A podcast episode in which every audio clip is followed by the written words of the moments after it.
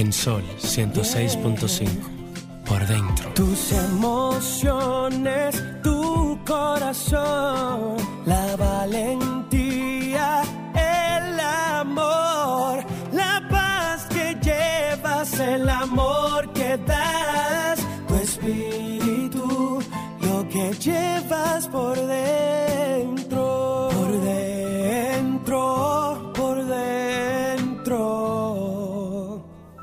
que llevas por dentro.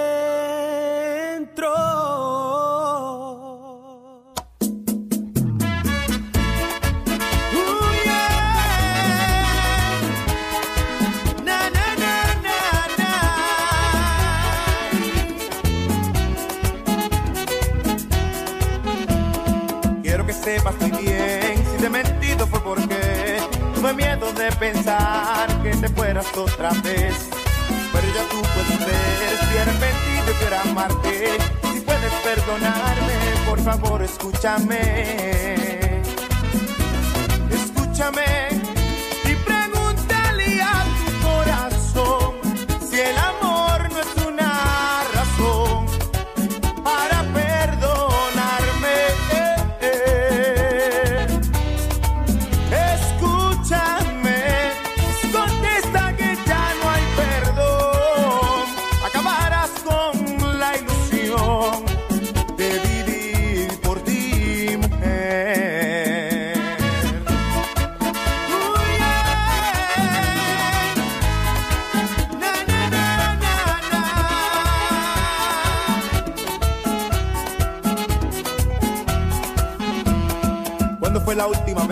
que hablaste a tu corazón? Dime qué te contestó para seguir adelante.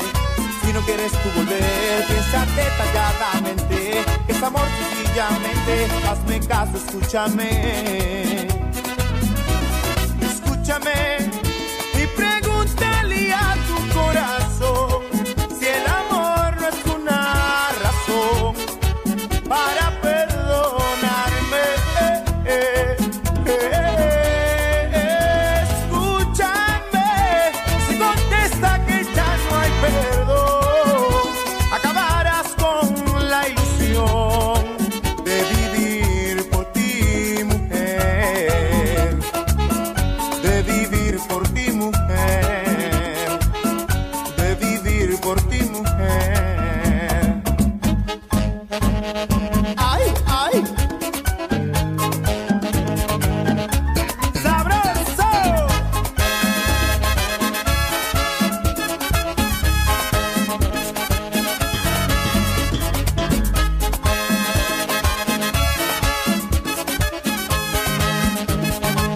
Buenas tardes, República Dominicana. Qué bueno que tenemos la oportunidad de encontrarnos nuevamente. Gracias a Dios porque hemos tenido una semana en paz, en quietud. Porque mientras mucha gente tiene muchas situaciones, nosotros estamos como bajo control. Aparecen cositas, pero ninguna son como para Para quitarnos el sueño. quitarnos el sueño. Y eso de alguna manera pues hace que uno tenga que decir gracias Dios. Invitar a las personas que tengan cuidado. Hay casos de cólera en el país. Hoy me sorprendió, no sé lo que está pasando con los niños, pero estuve hoy en la mañana en el laboratorio de referencia haciéndome unas analíticas para asuntos de rutina. Siempre al final de año me gusta hacerme todo mi chequeo general para garantizar lo bien que estoy de salud. Para confirmar lo bien que está. Sí, y continuar adelante. Entonces, hoy me, me sorprendió, porque normalmente me gusta ir los sábados a referencia porque está flojo. De manera impresionante me recordó la pandemia, estaba full. Una cosa que la gente estaba afuera, en la sucursal de la Luperón, y me llamó mucho la atención la cantidad de niños menores de 10 años que estaban en este laboratorio. Debe haber algún brote Quizás. de ah, gripe. No, y estamos también en Eh, el cambio de temporada, ese- cambio de clima que alguna- provoca también. sí, debe haber algún brote, algo respiratorio con Sí. los niños, porque la mayoría Estamos en estaban, otoño, recuerda que también Sí, hay mucho... las este, alergias, sí, eso es, las pero alergias. había muchos niños, eh, ya tú sabes, ese laboratorio nada más era un solo grito, cada vez que entraba uno. Ahí había uno que decía, ay, no, no, no, no, no, no, no, ay, no, no, no, no, no, no, ay, no, no, no, y yo, ay, qué abusador el que, el que le va a decir que sí.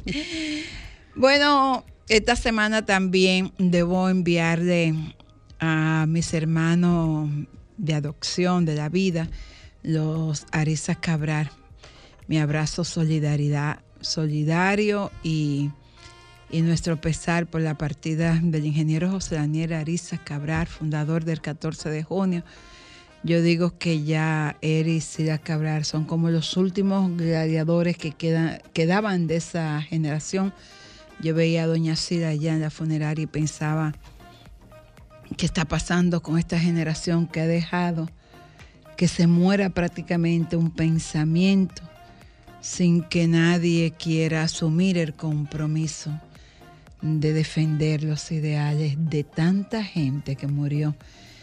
Daniel Ariza también fue sobreviviente de la guerrilla de Manacra y a los 95 años termina su función en el plano de la forma y pienso que para todos los que los conocimos eh, nos llenó de orgullo su lucha contra la tiranía y su lucha por los mejores intereses de la patria. En lo que a mí se refiere, la gratitud es eterna, puesto que sin, sin ser pariente, a mí y a cuatro de mis hermanos lo acogió en su pecho, en su corazón, en su vivienda. Mi mamá vino de Higüey a buscar trabajo para mantener a sus hijos que había dejado allá. Y tanto doña Nena, una mujer que siempre he dicho que debe estar a la diestra del padre porque era una santa. Y don José le dijeron a mi mamá, es muy difícil que una mujer pueda trabajar en paz teniendo muchachos chiquitos tan lejos en Higüey.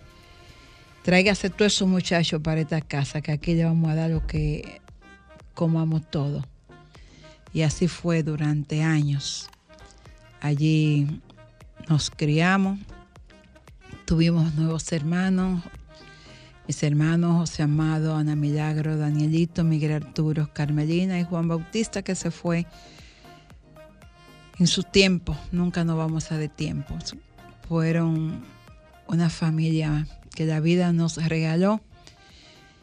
Y voy a extrañar todos los días a las 7 de la mañana ese mensaje que entraba en mi celular con una bendición que decía, Dios bendiga a Niña, a mi mamá, a Lucecita, esa soy yo, a Giovanni, a Cusco, a Chichi y a toda la familia.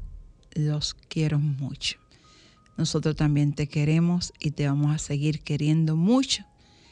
Y gracias por ese corazón tan noble que nos permitió a nosotros tener otro nivel de vida. María Estela.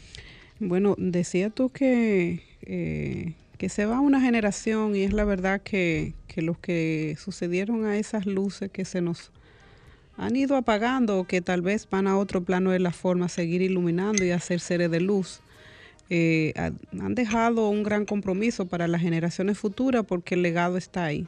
Solamente es que a través de la educación y a través del estado de conciencia de, de las autoridades de, de turno entiendan que, que ellos se van, pero que las ideas no mueren nunca y que siempre van a estar ahí esperando eh, germinar, porque no importa dónde caiga ella en su momento, cuando encuentran eh, mentes y corazones comprometidos con la patria, vuelven y germinan. O sea que el legado de ella no queda, no se queda en el tiempo. Pienso que sí, que nunca como antes ha sido y es tan necesario restaurar, renovar y activar el amor por la patria. Vamos a una pausa y regresamos en breve. No inventes, no engañes, no robes ni bebas, pero si inventas, invéntate un mundo mejor. Si engañas, engáñale a la muerte. Si robas, róbate un corazón. Y si bebes, bébete los mejores momentos de tu vida.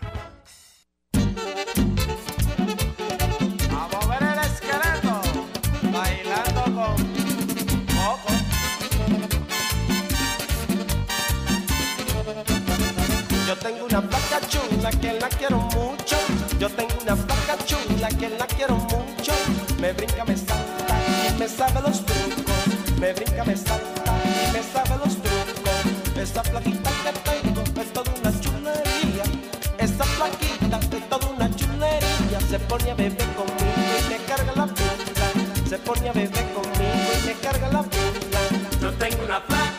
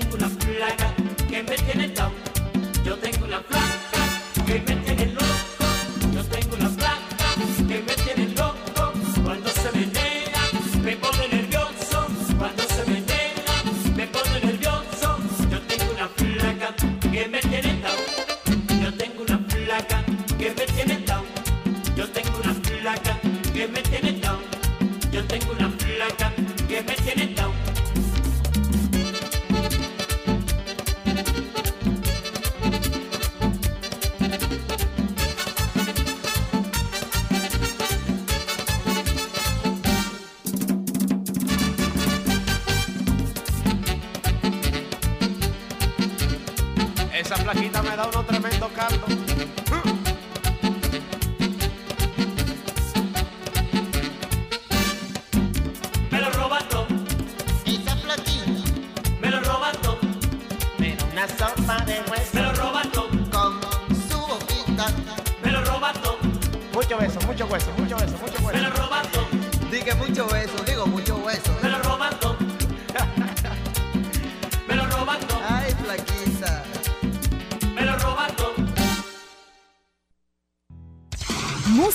entretenimiento, noticias y todo lo que puede interesar aquí en Por Dentro, especialmente para ti.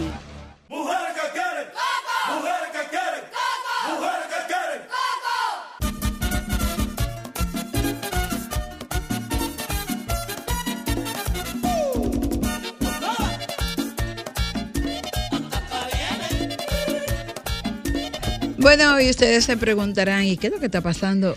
Nosotras, decidimos este sábado dedicárselo a la trayectoria a musical, artística de toda una, generación, eh, de una agrupación que marcó pauta, que fue diferente, que nos puso a todo a a vivir, a vivir la música, a disfrutarla.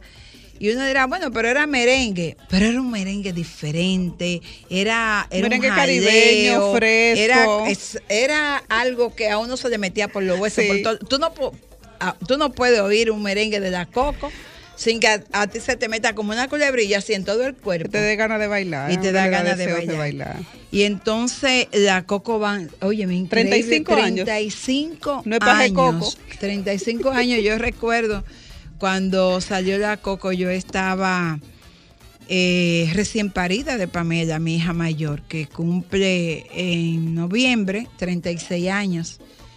Y, y fue, fue una época de verdad que yo la disfruté mucho. Esos años de, de fuego, de calde. Oye, mira una cosa. Yo todavía no entiendo. Yo recuerdo ese concierto, ese primer concierto que hizo la Cocobán, eh, montado por Johnny Montaños, que era el manager del grupo en Boca Chica. Y aquello era el pueblo entero. No, yo llegué a tirarme Chica. fue lo del malecón, yo no llegué tan lejos Mira. porque a esa, Y a yo esa no edad yo no tenía qué, tanto. qué fue lo que pasó. Yo sé que cuando estaban con, con la, yo creo que era la faldita la flaca, aquello se Bueno. armó un lío. Tú sabes que la Coco Van ha, Ay, cambiado, mío. cambió en su época hasta el lenguaje de la gente hablar. Eso que yo te dije que no es paje coco, Sí. eso era una cosa muy y, grande. O sea, y- y yo y, tú que aquí cocotúa, yo soy Eh, una la cocotúa. cocotúa, sí, Y, pa- entonces lo- fue de verdad una, una época que para los coquitos, fue coquitos. todo una Bueno, yo recuerdo que Paloma, mi hija, eh, a ella, Paloma nació en el 90, ya la Coco estaba ahí en su apogeo. Y yo recuerdo que a Paloma, si tú no la acostabas, le movía la narguita y le ponía para los coquitos. Ay, Dios mío, yo cogí una cuerda con ese jodido tema. Yo decía, pero ¿por qué tengo que poner? Era hasta que ella no, era como que la música era pro- que tenía que dormir. Y eso Yo no- era toda la noche Yo no sé si en esa época coquitos. había situación económica, que debió haberla habido en Pero ese gente- momento. la- Pero la gente no le daba no, mente. Tú cuando no. salió un merenguito de eso, tú lo único que te centraba era mover la cintura y, y como mover los pies abajito con tu con tu swing, porque la verdad que la Sí. Coco Band tenían un swing diferente Y- a las orquestas Y yo tradicionales. tenía, yo tenía un amigo eh, que no sabía nada de español, un gringo. Y entonces él estaba de visita aquí. Yo dije, mira, vamos a ir esta noche a un concierto que va a dar un amigo mío. Y él me dijo que te va a dedicar un tema. Cuando tú oigas, falta tú. tú, Eso- tú sales. Eso es a ti. Pero no, decía por Cacú. Y entonces él dice, ¿qué es lo que digo? No, que falta tú, que falta tú. Él me decía, pero dile que ya yo estoy aquí. y fueron de todas las travesuras que uno hizo eh, disfrutando la Cocoban. Eh, la Cocoban me dio a mí eh, dos amigos que yo espero que estén ese día, el 28 de diciembre, dos amigos que muy buenos, que son Fausto Parra y Johnny Montaño. Ellos, de, de lo que la Coco Van me, me dejó. Y entonces, bueno, llegó. Bueno, el- no, tenemos aquí, el y, y me, cocotú y me- y me mayor. gusta decir que tenemos aquí a Alfonso Vázquez, pero eso no dice mucha cosa. Porque Eh, la, gen- Manuela, la yo gente- espero la que tú tengas tu celular ahí porque tú eres mi asistente para grabarme los La- cortes de hoy. Las personas eh, adquieren en el mundo de la música el nombre, un nombre familiar, Sí. ¿verdad? Que tú lo haces tuyo y así ha pasado con Alfonso. Si yo digo Alfonso Vázquez, no le hace ruido a nadie porque no creo que nadie lo conozca. Pero si yo digo que está aquí en la cabina de Sol, y familia, ya la gente sabe sabe. de quién estamos hablando. Buenas tardes, Cocotú, mi querido Bueno. Pochi. De verdad que, que siento- decir que de, de la gente que yo admiré es, y admiro su carrera porque ha tenido diferentes etapas. Y hubo una etapa en la que yo emocionalmente me alejé de él. Porque era una etapa en la que yo te entendía como que, que el éxito, la gente, lo estaba arropando tanto que, como pasa con los políticos, le van quitando la esencia, la naturaleza. Entonces yo en ese momento hice así, pa, y me retiré. Pero puedo decir que no solamente es artista, es hombre es, es compromiso, es disciplina, es organización. Es un excelente músico, es buen contable, es abogado. Es Pochi Familia. Buena tarde, cariño. Pero con coco. Pero con coco. Bueno, la verdad es que me siento contento de estar aquí. Esta, eh, vamos a empezar. Te voy a aclarar. Alfonso Vázquez es mi nombre de cuando tengo chacabán y tengo que firmar cheque. Sí. Eh, pero Pochi Familia viene porque lo- a los Alfonso le dicen Pocho. Y entonces mi papá le decían Pocho y en diminutivo a mí El Pochi. Pochi, sí, fue Así, bajando. ajá, entonces ahí tengo a Pochito, a Pochitín, Repochina. Eh, entonces, eh, familia es por el apellido de mi madre, ¿Qué apellido familia? que es apellido familia. Entonces hice la combinación de mi nombre, como me dicen en mi casa, Pochi, con el apellido materno, familia. Entonces de ahí viene Pochi familia. Eh, el Vázquez es de mi padre. eh, Alfonso Vázquez se llamaba él, yo me llamo así también. Entonces, eso, ese es Para diferenciarlo también. Entonces de ahí viene. Entonces, vamos a ver. Pero era difícil. eh, Alfonso Vázquez y la Cocobán, no, eso era Pochi Familia la Cocobán. Yo he oído algunos difíciles porque yo te voy a decir la verdad. José Virgilio Peña Suazo. Eh, eh, y ¿Qué, la banda nombre, qué nombre más fuerte. Eh, El nombre es tan fuerte como él. La Bueno. banda, la banda La banda gorda gorda. solo. No, es, una de las personas más livianas que yo he visto. Ay, chulo, sí. chulo. Ese gordo es un amor. Entonces, mire, eh, mm, Coco Van,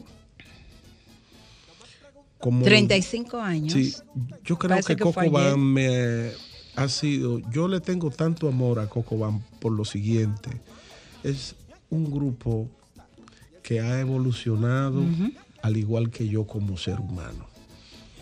Eh, me ha permitido todas la- las inmadurez que puede cometer un ser humano de muchacho. Fue que empezamos muy jóvenes. Demasiado joven. Con 20 años. Y con tanto éxito. Ajá, entonces hoy yo miro hacia atrás y wow, pero increíble las cosas como han evolucionado.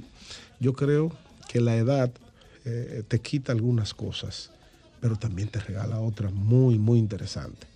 Eh, y así en esa etapa yo he visto cómo uno ha ido evolucionando como ser humano, cómo uno ha ido aprendiendo, evolucionando como músico, como amigo, como todo, dándole el valor a las cosas que verdaderamente valor tiene, ¿no?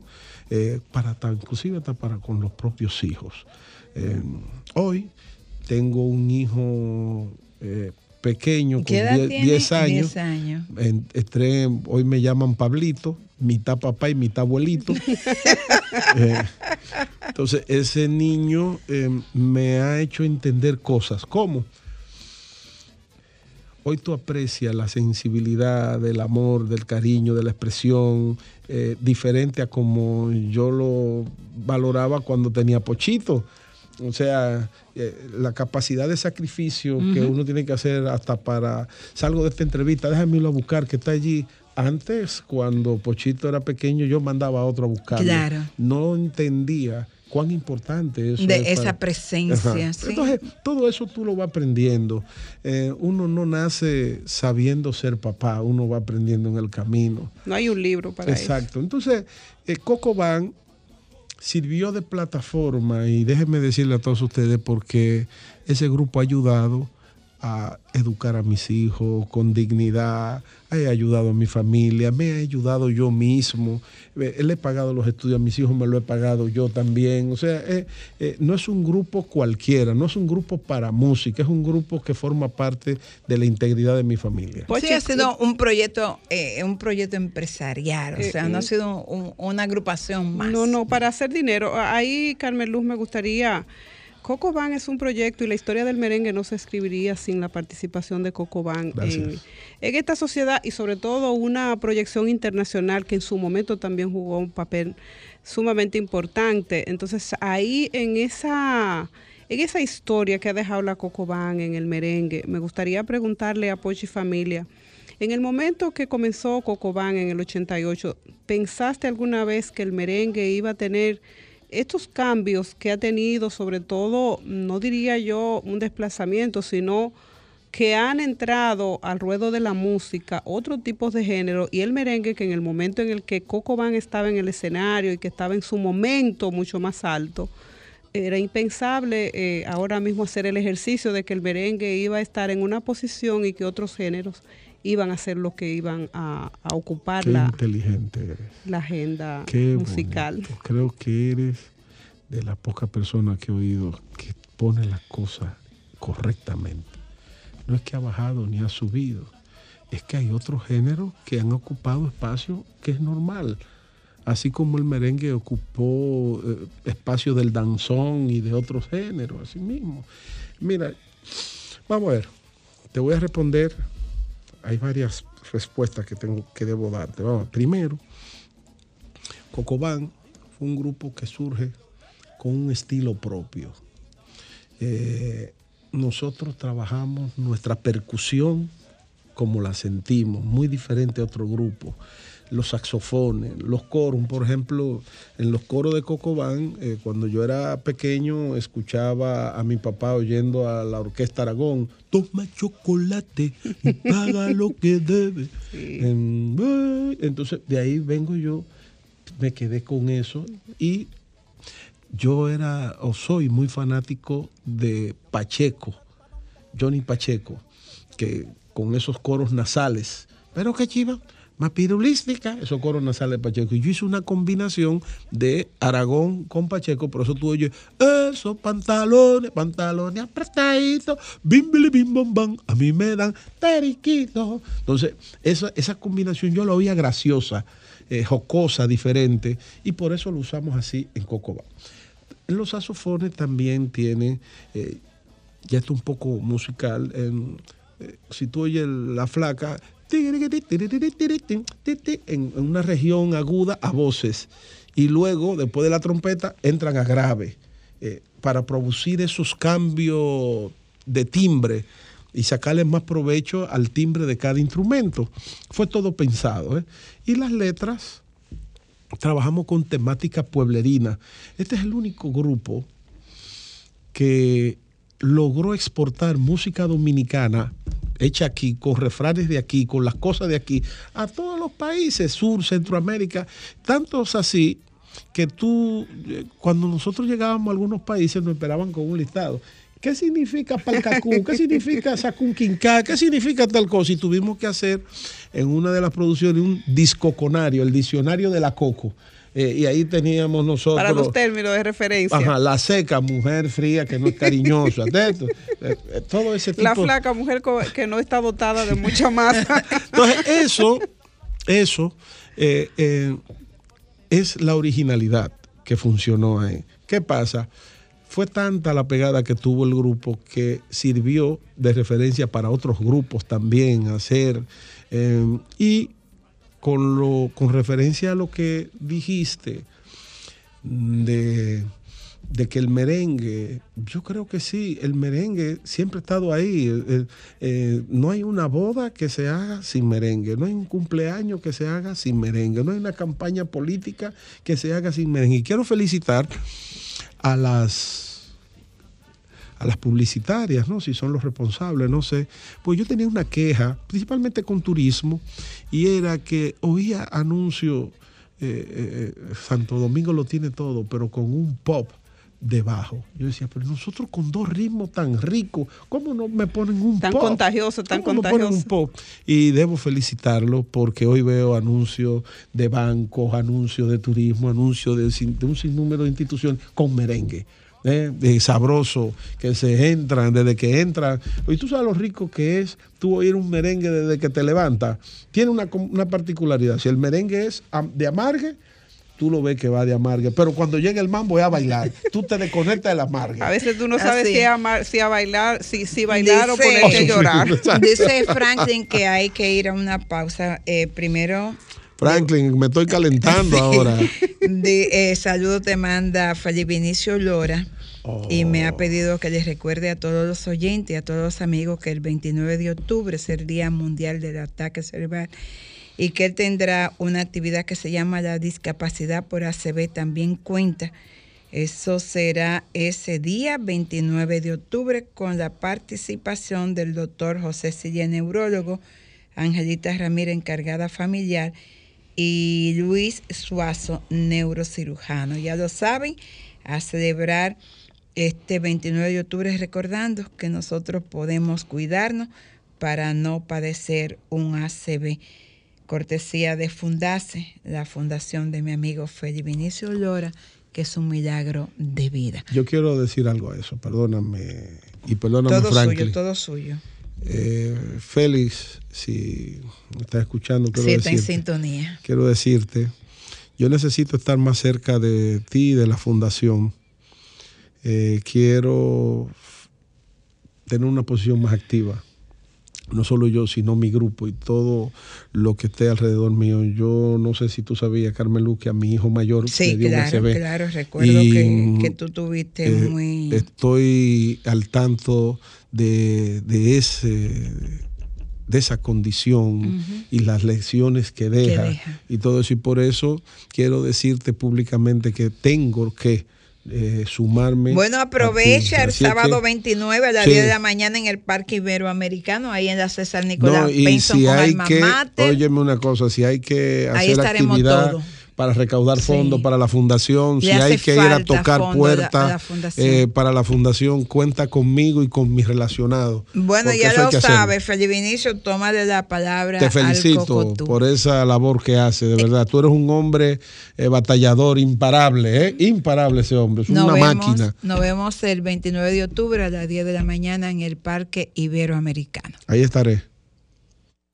Música, entretenimiento, noticias y todo lo que puede interesar aquí en Por Dentro.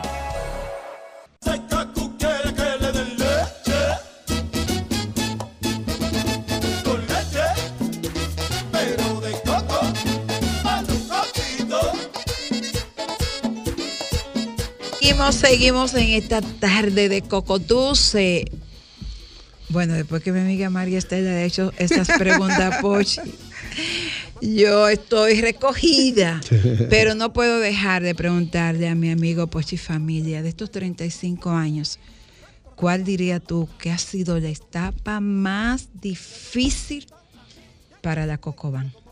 Oh, la muerte de mi hermano. Eh, mi hermano era mi mano derecha, era mi amigo, era el que bregaba con toda la parte financiera. Y esa etapa cuando eh, me tocó a mí buscar la noticia de que mi hermano tenía un edemo-carcinoma pancreático, yo no entendía bien eso. Sí, porque eso es como complicado, no sabe qué es lo que le están diciendo. Eh, y cuando yo hablé con el médico que me explicó, me dijo, mira, tu hermano lo más que le puede quedar como mucho un año de vida. A un muchacho de 21 años, decirte eso, saludable. O sea, yo me pasé, Carmen Luz, desde la una de la tarde que me dieron esa información, dando vueltas como hasta las 7 de la Yo me noche. imagino en shock. ¿Cómo le digo a mi mamá que su hijo menor tiene un cáncer que le queda un año de vida? O sea, ¿con qué palabras se la digo? Eso, ha sido Sí, una de las difícil. experiencias peores que yo he tenido, inclusive eh, cuando lo desahuciaron de allá de, de New York. Yo no quise que le digan, te queda tanto de vida, tres meses. No, no, no, no. Que Me- viva lo que le queda Sí, y que me, ya. me lo traje para acá y todavía hoy me pregunto, no sé por qué él decidió, eh, quiero irme para tu casa, Pochi. No sé por qué, ¿no? Ven, vamos. Entonces ahí, el yo tener que decirle, eh, mira, vamos a comprar una lata para que tú hagas los diseños de las carátulas aquí, eso, y tener que salir con Bebeto, que por eso es que yo adoro ese hombre, tener que salir a buscar dónde enterrar a mi hermano, esa dualidad fue lo que me hizo madurar como ser humano, porque te voy a decir algo, Carmen Luz, a un hombre que le, que le llegue el éxito como me llegó desde los 12 años de edad, yo tuve la dicha de tener mi primer hit, La Negra Pola. Eso yo me gané mi primer disco de oro con 12 años. Todo fue bonito. yo, yo soy un afortunado en la música, ¿eh? Definitivamente. Entonces, experimento con un grupo que tiene una pegada desde que arranca. O sea, todo era bonito hasta ese momento. Ahí fue que yo empecé a saborear lo amargo de la vida, ¿no? Y eso afectó al grupo. Esa pregunta que tú me dices, ¿por qué? Le- Cocobán depende de mi estado emocional para poder hacer esos mambos, hacer esos coros, esa jocosidad del grupo. Y ahí afectó naturalmente. Esa fue la etapa más difícil. Em, y te puedo decir, eso me llevó a una depresión grande, al alcoholismo, y eso me ayudó. Tuve que irme a Miami a curarme. Y todavía cuando regresé de ahí no estaba curado. Yo realmente puedo decirte que me curé de esa etapa. Estaba medio en el limbo.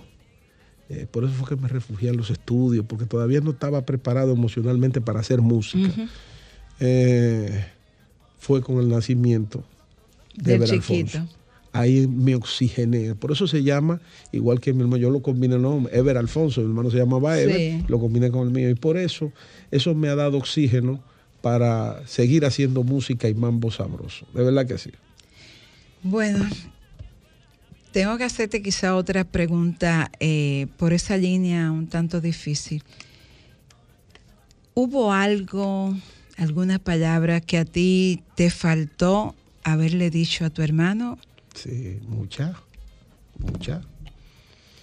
Eh, a lo mejor por eso se lo digo tanto a mi hijo. Debí decirle que lo amaba mucho.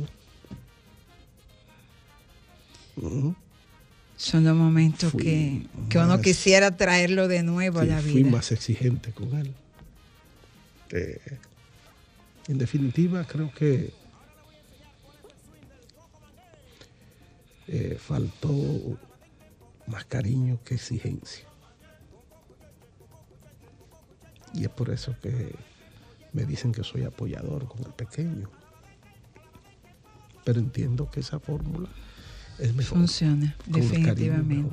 Son de los aprendizajes de la vida. Creo que a todos nos ha pasado que hemos dejado ir a las personas que amamos sin decirle lo que le tenemos que decir. Por eso yo insisto siempre en este programa. Oye, no le pida tanto a la gente. Acéptala como es. Ámala como es. Pero con coco. Tú sabes que a veces pasa que tú crees que vamos a estar para siempre. No sé, el ser humano a veces cree que no va a haber nunca una despedida, que vamos a estar para siempre, que la vida es eterna. Fue hacia el principio. Somos pero egoístas. Sí, entonces ese momento, aun cuando tú sepas que va a venir, tú no haces el ejercicio Así de es. que un día tu hija no va a estar, tu pareja, tu mamá, Papá, tu papá. claro. Entonces, si hiciéramos el ejercicio todos los días de que en algún momento cualquiera no va a estar, sea que tú o sea el compañero, tu hija, nosotros nos detendríamos más y podríamos mirar a los ojos a la persona que tenemos al lado y decirle qué dichoso nos sentimos de que esté al lado nuestro, con De- todos sus defectos y virtudes. Sí, eso sí. Estamos apoyo. hablando de 35 años, Pochi. Ajá. Vamos a celebrarlo el 28 de diciembre. Eso no es el Día de los Inocentes. El No, yo de- no sé qué día, yo sé que es el día de la coco. Mira, el, el- El 28 de diciembre, el Día de los Santos Inocentes. Y ese día, como el Día de la Coco, la inocencia se le va a ir a Mira. todo el que esté allí. mira qué pasa. ¿Qué vamos a tener ahí? Mira, eh, yo me siento muy honrado de que grandes exponentes del merengue con más trayectoria. Franklin, tú tienes ese tema ahí, el de los 35 años de la Coco. Yo no me puedo ir aquí sin escuchar eso. Yo lo oí el día de la rueda de prensa. Óyeme, y yo estaba como una loquita, no me hacía así. Y me movía, el, me el hecho me de que Toño Rosario, Fernando Villalona, Wilfrido Vargas, El Torito, Mili, 16 de los mejores exponentes del merengue de este Miriam país. Cruz, Peña Soazo, Quinito, el conjunto Quisqueya, Ramón Orlando, Josie Esteban, Ay, Dios mío. Eddie Herrera, eh, Rafa Rosario. Yo creo que esa gente van a estar en el concierto, por lo menos pasa ese tema. Se Si no le da un reunieron todos, se reunieron todos a hacerle un homenaje a la Coco Band. 16 grandes exponentes. Eh, de verdad, el Torito me dijo una palabra que yo son irrepetibles. Eh, eso te dice mucho de que Cocobán no fue un grupo común, fue un grupo especial, porque cuando tú escuchas a Fernandito que quería cantar un tema de la Cocobán, eso, wow. ¿Te sientes mimado? Sí, me siento inclusive, eh, me siento protegido por ello, porque fue una camaradería tan bonita en el estudio, en la sala de grabación, fue un compartir muy chulo. Eh, de luego de ahí el hecho de tú irte a la casa de Chucky Acosta que nos hizo una comida especial y todo fue con coco, todo ese tipo de cosas, eh, de verdad que uno dice, wow, yo no sabía que había tanto cariño y tanta manifestación de hermandad. Y eso es primera vez que esto surge en el merengue, que 16 de los más grandes exponentes de, de este género se reunieran a rendirle homenaje a la Coco Band. Eso, eh, eso es una gran satisfacción. Entonces, eso a su vez con el evento, el hecho también de tú tener a una persona tan profesional, con tanto talento como Edilenia Tactú, eh, produciéndote el evento, es porque ella es una cocotúa, eh, después que nos preparó a nosotros el, el, el- el- homenaje en, en el, en el soberano. Sí. Eh, ella, una identificación tremenda con el grupo. Es más, cuando tuvimos la primera reunión, Que fue lo mejor de ese soberano, ese cemento de la cosa. Eso fue lo mejor que tuve ese soberano. Eh, gracias. Cuando nos sentamos ahí, eh, eh, esa, eh, ella conoce más el repertorio de Cocobán que yo. No, mira, no podemos dejar los bombillos, ¿no? Y digo, pero Dileni, ¿cómo tú conoces el repertorio? Tiene un Otra listado de todo cocotúa. lo que- Sí, sí, Mira, sí. no, sí. Pochi- Este país está lleno de cocotús. Tú sabes que cuando tú me dijiste ayer que Pochi venía para acá el sábado, bueno, fue el sábado o el viernes, que vi un ramillete de él en un sitio y yo fui a cambiar a cambiar una batería y yo lo veo a él, el, el compañero que tiene todas las producciones de todos Ajá. los merengueros que vino aquí una Sí. vez para Navidad. Después me sorprende él que él pertenece al fan de, de Ramillete. Tú tienes un grupo de 100 Ramillete. Sí. Me dijo, llévame a la emisora para Navidad que tengo aquí. Y hablando de Pochi, digo yo, mira qué diosidencia. Después me llama tú. Mira, mira qué pasa aquí. con eso. Eh, ese, hay un muchacho que se llama John Meran, Dios me lo proteja, así, un muchacho tan bueno. Hizo un, como un chat que se llama el ramillete. Sí. Óyeme, él tiene que tener ahí, yo creo que más de mil personas. Ahí están todos los fans de, to- una- de todos tus de estos Eso- 35 eso años. es una locura. Eso es una locura discutiendo qué este coro debe repetirlo. Es un análisis que te hacen de cada tema. Y de eso mismo, de lo bajo, de dónde se siente. Yo- Él me dijo a mí que hay interpretación donde ellos cuentan donde la trompeta suena más, donde suena sí, sí, menos, sí, donde sí, hay sí, más sí. de esto, más y exigente. Sí, sí, ¿Y por qué Pochi no ha lanzado un tema? Eh, y te llaman y te mandan eh, notas y te es una locura. Eh, de verdad que sí. Eso eh, ya eh, Eddie Lenia tiene una idea muy, muy bonita para el evento. Por ejemplo, las mesas le puso un nombre a cada mesa. Eh, está la mesa de la flaca, la mesa de la faldita, la mesa de, de los cocotuces, la mesa de las cocotú. Una cosa muy chévere. Ella está preparando algo muy bonito. ¿eh? Y Dileña, la mesa de prensa de la faldita, ese es mi tema preferido. ese es mi tema preferido. Ah, no te gusta. Franklin, te noto presionando, no nos presiones, no nos presiones. Franklin, el corte que el corte que iba ahí es cortesía del banco, este corte es cortesía del banco BHD y del Banco Central de la República Dominicana. Ya, porque vamos a aprovechar la parte final. Yo quiero llevarte a aquel día en el que, sin temor a equivocarme, tú te convertías en el segundo artista dominicano que lograba llenar el centro olímpico. El primero había sido Fausto Rey. Ese centro olímpico así full. ¿Tú recuerdas lo que tú sentiste en ese momento? Ojalá hubiese sido ahora con esta madurez que yo tengo. Déjame decirte cómo fue esa historia.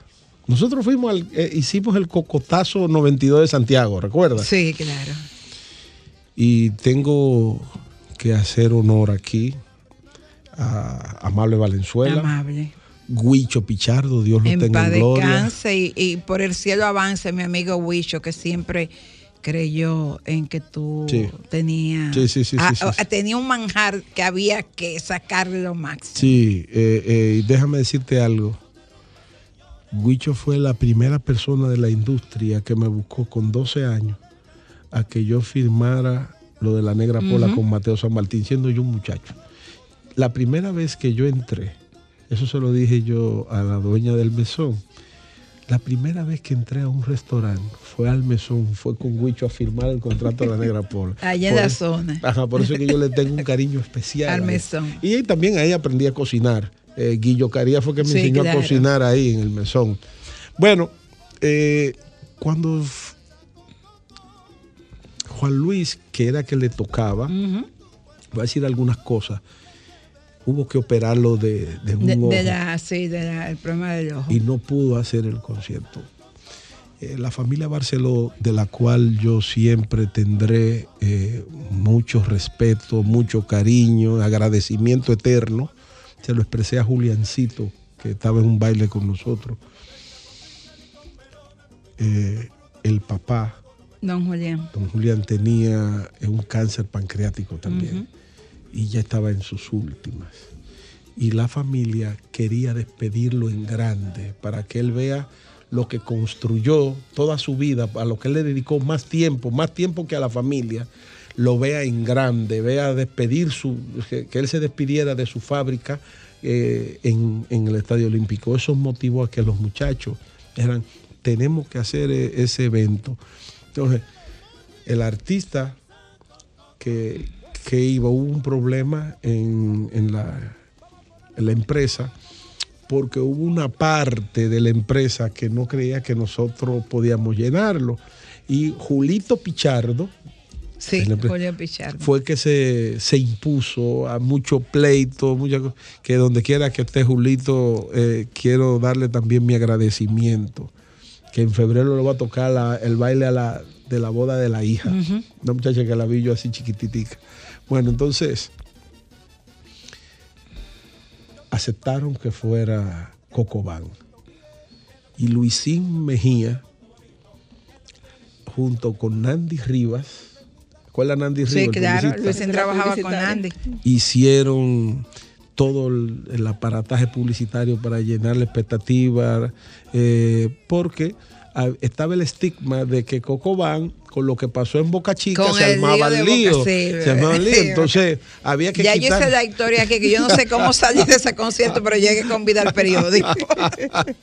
Entonces ellos hicieron un programa con Don Freddy, Dios lo tenga en gloria, y llevaron ahí al jefe de la policía, al de los bomberos, para dar la imagen de que no De iba que a haber iba- no iba a haber problema. ningún Sí, sí, fue todo fue una estrategia muy bien y a Dios gracias. De verdad que fue algo inolvidable. Sí, y no puedo hablar de esto sin hablar de, de una persona que respeto con un alto talento creativo, nuestro Guille- Guillermo Cordero, que fue el que se Sí, encargó, eh, y Leonel Lirio, que Sí, fue el que el que- el diseñó. que- el que- el que lo vistió. Sí, sí, sí, un equipo demasiado grande, demasiado bueno. sí. Bueno, Franklin está a punto de hacernos así, pareciendo que se acabó el tiempo. Franklin. Cuando las cosas son buenas, yo no sé por qué que el tiempo dura tan poco. Estoy que ya el tiempo se Estoy diciendo ¿Eh? cosas que nunca había dicho aquí. Ay, que no no, no- quedan como dos tres- un minuto ahí nos queda. Y ya llegaron nuestro- los y hasta vecinos. nuestros oyentes están no Oye, llamados. ¿eh? Grisel, Grisel debería de darnos tres minutos más de hasta la- Grisel que no acaba de llegar.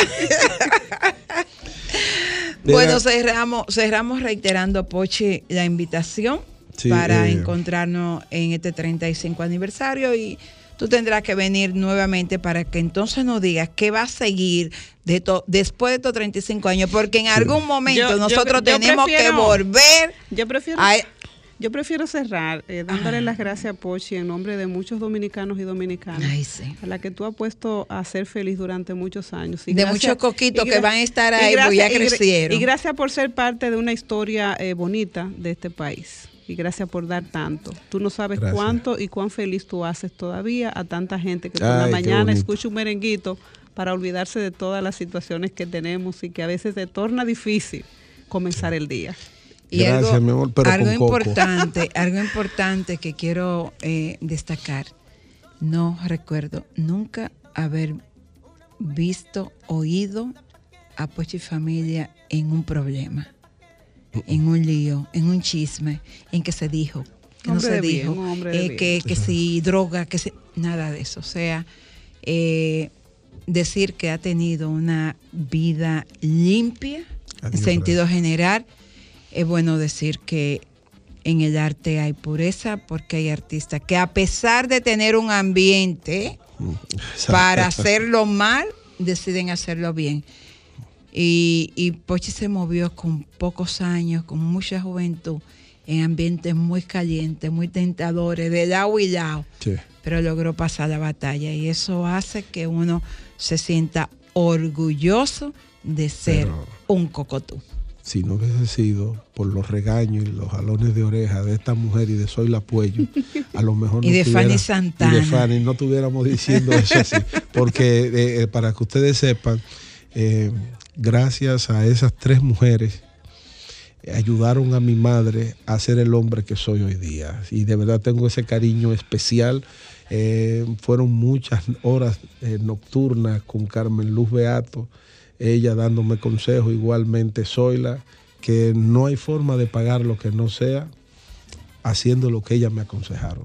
De verdad que sí, mi amorzote, te quiero. Feliz. Y te iba a decir que la música no es una carrera a 100 metros, es maratónica. es al paso, a- administrando energía. Por eso hemos logrado 35. Así que nos vemos El en los 40. 28 de diciembre a partir de las 9 de la noche, cómprate aquella hora porque si no usted no va a encontrar ni dónde ir, ni dónde sentarse, y mucho menos ver a los cocotuces. Ahí está. Desde ahora, yo, primera fila ahí, Pero con coco. pero con coco. Nos vemos el próximo sábado.